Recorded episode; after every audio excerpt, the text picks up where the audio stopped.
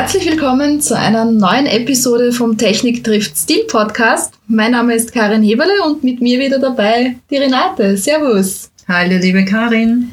Ja, Renate, du hast uns in der letzten Episode ja eine Geschichte versprochen. Auf die sind wir alle schon ganz, ganz neugierig. Ähm, für dich als Zuhörer, falls du die letzte Episode noch nicht gehört hast, da ging es um das Thema E-Mails. Und äh, ganz am Schluss hat uns die Renate eine Geschichte von einem E-Mail erzählt, da ging es um Phishing. Genau so ist es. Und ich sehe das noch immer vor mir, es war so witzig. Mein Mann ist extrem technikaffin und das gerade, dass gerade ihm das passiert, damit habe ich überhaupt nicht gerechnet. Wir haben unter anderem auch ein gemeinsames Büro das war am Sonntagnachmittag, es war kein schönes Wetter, es ist Wochen her. Das heißt, vom Frühling war überhaupt noch nichts zu sehen. Und äh, wir saßen äh, eben beide beim PC und mein Mann hat am Vormittag, das weiß ich noch, Banküberweisungen gemacht, was ungewöhnlich ist am Sonntag, aber er, er hatte halt Zeit. Und es war dann wirklich Nachmittag und, und wir haben da fleißig vor uns hingearbeitet und auf einmal wird er völlig böse und erzählt, stell dir vor, das E-Mail, da, das musst du dir jetzt anschauen, das ist doch eine Gemeinheit. Jetzt habe ich bei meiner Bank alles gemacht und jetzt schreiben die mir, ich muss das Passwort ändern, sonst löschen die das Konto. Und ich habe mir gedacht, das gibt's nicht am Sonntag und auch automatisierte E-Mails, das kann ich mir einfach nicht vorstellen. Und äh, bin dann rund um den Tisch gelaufen und zu ihm und habe das mit ihm gelesen und es war echt ganz, ganz toll von seiner Hausbank gemacht. Und dann habe ich gesagt, du sei vorsichtig, ich glaube nicht dran und klick ja nicht auf diesen Link. Und siehe da, haben uns dann den Link angeschaut, weil wenn du mit der Maus drüber fährst, dann siehst du ja, erkennst du ja einiges, das habe ich ja von dir gelernt. Und dann habe ich, ja, haben wir gesehen, das ist nicht diese Bank, sondern das ist ein ganz ein anderes, äh, ein ganz ein anderer Name gewesen. Aber hätte er sich nicht so aufgeregt und hätte ihn nicht, wäre nicht zu ihm rübergelaufen, wäre er Opfer eines Phishing-Mails geworden. Ja, das kann schon gut sein. Ich meine, die Banken heutzutage haben ja auch entsprechende Sicherheitsmechanismen schon eingebaut. Also ich weiß zum Beispiel bei meiner Bank, wenn ich mich einlogge, muss ich noch zusätzlich über einen Code, den ich aber nur am Handy in einer anderen App wieder habe, ja, mhm. ähm, muss dort halt sagen, Code, der mir am Bildschirm angezeigt wird, ist gleich dem Code, der mir in dieser App angezeigt wird und muss in der App auf OK drücken.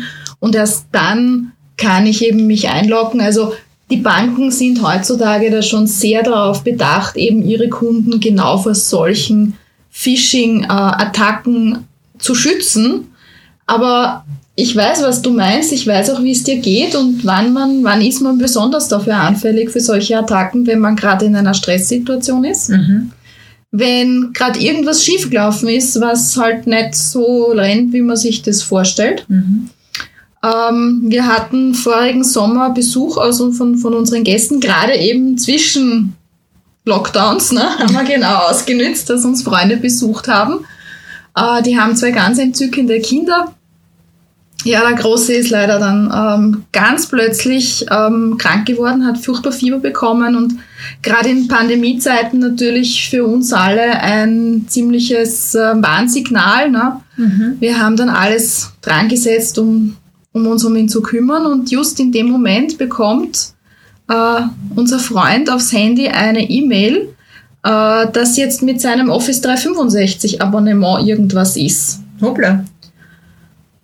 Und er war halt so abgehängt, okay, Kind krank, äh, wir wissen nicht, ist es Covid, ist es nicht Covid, mhm. was tun wir jetzt und überhaupt die ganzen Pläne für dieses gemeinsame Wochenende natürlich über den Haufen geworfen. Mhm. Und obwohl er kein Office 365 Abonnement hatte zu dem Zeitpunkt, hat er aber trotzdem in seinem nebenbei mit dem Kind reden und Handy dazwischen und Auto halb ausgepackt und drei Sachen gleichzeitig gemacht, draufgeklickt, ja. Es ist Gott sei Dank für ihn noch gut ausgegangen. Es ist, wir, wir konnten Schadensbegrenzung betreiben. Er hat dann seine Kreditkarte sperren müssen, weil das wow. ist ja oft eine, ein, eine Information, auf die es eben die Leute abgesehen haben, so wie im ja. Fall von deinem Mann mhm. mit den Zugangsdaten zum, zum Netbanking Kreditkarteninformationen sind halt auch sehr häufig. Aber da muss man schon sehr aufpassen. Ja, es gibt ja auch ganz komische E-Mails, die ich jetzt ein paar Mal schon bekommen habe in einem ganz gebrochenen Deutsch, wo man mir gesagt hat, also entweder ist es ein ähm, Rechtsanwalt von einem Menschen in Amerika, der jetzt verstorben ist bei irgendeinem Zugunglück samt Familie und ich wäre jetzt vom Namen her ein Nachfolger und könnte ähm, Millionen von Dollar bekommen, wenn ich mich mit dem quasi äh, verbandle, sage ich jetzt einmal auf, auf, im Dialekt. Und ähm, das letzte war das Angebot, ich kriege 45 Prozent von 10 Millionen Dollar und der auch und 10 Prozent spenden wir an ein Waisenhaus. Ich muss ihm ja lediglich meine Bankdaten geben. Und ich kann mir vorstellen, dass da ein paar Leute tatsächlich drauf reinfallen. Ja.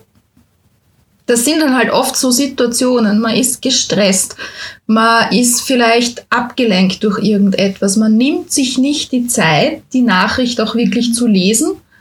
Also ich habe das bei mir mir angewöhnt, dass ich meine E-Mails, wenn ich sie lese, ich habe dafür ganz, ganz klare Blocks am Tag mir auch ähm, freigehalten, dass ich meine E-Mails abarbeite. Mhm. Aber dann nehme ich mir auch die Zeit dafür. Und das, Ris das Risiko, dass ich dann halt in so eine Falle hineintappe, kann ich dadurch natürlich schon einmal minimieren. Natürlich, wie du schon erwähnt hast, mal draufschauen, auf dem Link mit der Maus drüber habern ähm, oder vielleicht... Was heißt habern? Na, habern mit der Maus drüber fahren, da kommt ja dann immer dieser ähm, Text angezeigt, wo der Link dann ja. hingeht, mhm. wo man ja die, den, den Link sieht. Ne? Und ähm, oder den Link einfach mal in ein normales Textfile hineinkopieren. Und wenn halt jetzt dann steht in der URL drinnen keine Ahnung, Seite xy.com und das aber eigentlich meine Bank sein sollte, ja, dann wird meine Bank mit mich immer nur auf einen Link von ihrer eigenen Domain, von, ihrem, von ihrer eigenen Webadresse weiterleiten. Mhm. Und das sind halt so Signale, auf die man halt einfach auch ein bisschen hellhörig sein muss. Was auch ein, ein, ähm, eine Sache ist, das hatten wir in, in meiner alten Firma mal, äh, da wollte die Geschäftsführung uns als Mitarbeiter aufmerksam machen, eben gerade auf solche Phishing-Attacken. Das Unternehmen war da gerade ein bisschen im Visier von solchen Personen und sie wollten da halt auch ein bisschen dieses Bewusstsein unter den Mitarbeitern schaffen. Mhm. Die haben dann ähm, gemeinsam mit, mit einer Fachhochschule so eine ähm, falsche Nachricht eigentlich ähm, erzeugt, ja, indem es geheißen hat, ja, also die Geschäftsführung hat jetzt äh, ein neues Gehaltspaket ähm, für alle Mitarbeiter beschlossen. Und äh, was sich für einen jeden Einzelnen ändert, sieht man auf der Webseite und dann halt www.firmenname.at halt in dem Fall, ja. Und das ist halt auch so etwas, wo man ein bisschen selbstkritisch sein muss. Würde meine, mein Unternehmen, wo ich beschäftigt bin, solche sensiblen Informationen wie Gehaltsdaten auf die Webseite packen? Ich glaube wohl kaum. Das heißt, am besten ist auch da den Hausverstand einzuschalten und sich auf der einen Seite Zeit nehmen, um die E-Mails in Ruhe vorzu also durchzulesen auf der anderen Seite eben äh, Hirn einschalten, um zu denken, funktioniert das oder würde das mein Unternehmen machen, so wie du gerade erzählt hast? Oder auch dieser Tipp mit dem Link, der ist ja meines Erachtens Gold wert. Ja, auf jeden Fall. Und sich halt Zeit nehmen, überlegen, so, könnte das denn wirklich sein? Könnte das wirklich Sinn machen? Mhm. Und im Zweifelsfall nicht klicken, weil wenn es von der Bank ist, kann man immer noch zu Telefonhörer greifen und sagen, ich rufe jetzt bei der Bank an, ich habe dieses oder jene Nachricht bekommen. Mhm. Äh, war das wirklich ihr? Es kann nicht so dringend sein, dass per E-Mail kommt, wenn man es nicht liest, ja, dass man da irgendwelche Konsequenzen hätte. Mhm. Also die wirklich wichtigen Dinge, die kommen ja mit dem RSA oder RSB-Brief. Ah ja, oh, das klingt nicht gut. Aber ähm, mir ist es zum Beispiel einmal passiert, die Kreditkartenfirma hat mir geschrieben, ich soll meine Dokumente hochladen. Da gab es ein E-Mail, ich muss meine Dokumente hochladen zur Verifizierung äh, meines Kontos. Und da habe ich mir auch gedacht, das ist Phishing. Aber lustigerweise, das war es nicht. Die wollten tatsächlich, dass ich meine Daten per E-Mail schicke. Und ich habe gesagt, das mache ich sicher nicht. Denn äh, Kontoauszüge oder Bankdaten, die schicke ich generell nicht per E-Mail. Ja, hast du gut gemacht, hast du gut daran getan, weil ähm, eine E-Mail ist wie eine Postkarte. Richtig. Ähm, es gibt Technologien, mit denen man jede E-Mail ähm, abfangen kann. Natürlich gibt es auch Möglichkeiten, das zu verschlüsseln. Aber ich sage jetzt mal, der Großteil der Menschen verschickt ja die E-Mails unverschlüsselt. Ja. Und damit kann es fast jeder lesen. Das ist so, ich vergleiche das immer mit der Urlaubspostkarte und dem Postler im Sommer. Der Postler tragt die Postkarte aus und wenn er will, dann weiß er überall, wer jetzt wo auf Urlaub gewesen ist oder noch ist teilweise, ne, wenn es ein längerer Urlaub ist. Und äh, das darf man nicht vergessen, dass da halt keine sensiblen Informationen drinnen sind. Heute ist es doch meistens so, dass Unternehmen wie Banken, Versicherungen und dergleichen einem dann irgendein Portal anbieten, wo man die Dokumente hochlegt, hat auch für diese Unternehmen natürlich den Vorteil, dass sie sich Arbeit sparen, weil das ja im Hintergrund dann in ein entsprechendes Kundendatenbanksystem mhm. eingeordnet wird. Bei einem E-Mail ist es ja oft noch so, dass da jemand manuell noch was machen muss. Mhm. Das heißt, äh, es ist auch es ist nicht nur einfacher fürs Unternehmen, es ist auch sicherer für uns als Kunde. Auf jeden Fall. Mhm. Spannend. Das heißt, noch einmal zusammengefasst, bei Phishing Augen auf, Ohren auf, Hirn einschalten, in Ruhe durchlesen und lieber einmal nicht auf den Link klicken und lieber am nächsten Tag bei der Bank oder wo auch immer äh, anzurufen, ob denn diese Nachricht auch tatsächlich von, von diesem Unternehmen, Kreditinstitut, Bankinstitut oder was auch immer genau. gekommen ist. Oder auch zum Beispiel ähm, gibt sehr häufig von Paketdiensten, DHL, GLS und so, die werden oft hergenommen, weil das halt sehr häufig vorkommt, dass gerade heutzutage, wo ja Online-Shopping in den letzten Monaten so einen Boom richtig erlebt hat, ja, dass mhm. man halt ein Paket erwartet und das nützen natürlich auch diese ähm, Kriminellen, ja. um da natürlich Daten abzufangen. Also wenn man ein DHL-Paket erhält, also man weiß, man hat es am Weg und da kommt dann so eine E-Mail, sie wurden nicht daheim angetroffen, was heutzutage in Lockdown-Zeiten ja ähm, seltener geworden ist, aber doch ja natürlich vorkommt, ja. Und Ihr Paket wird dann zurückgeschickt und bitte klicken Sie hier, um eine Ersatzzustellung auszumachen. Naja, da kann ich schon sagen, ist plausibel und alles, aber auch da lieber mal beim Hersteller anrufen. Meistens hat man ja irgendeine Paket-Tracking-Nummer oder so zur Verfügung.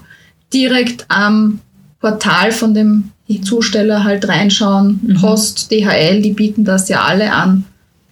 Als einmal dann wirklich da zu sitzen und Schaden zu haben.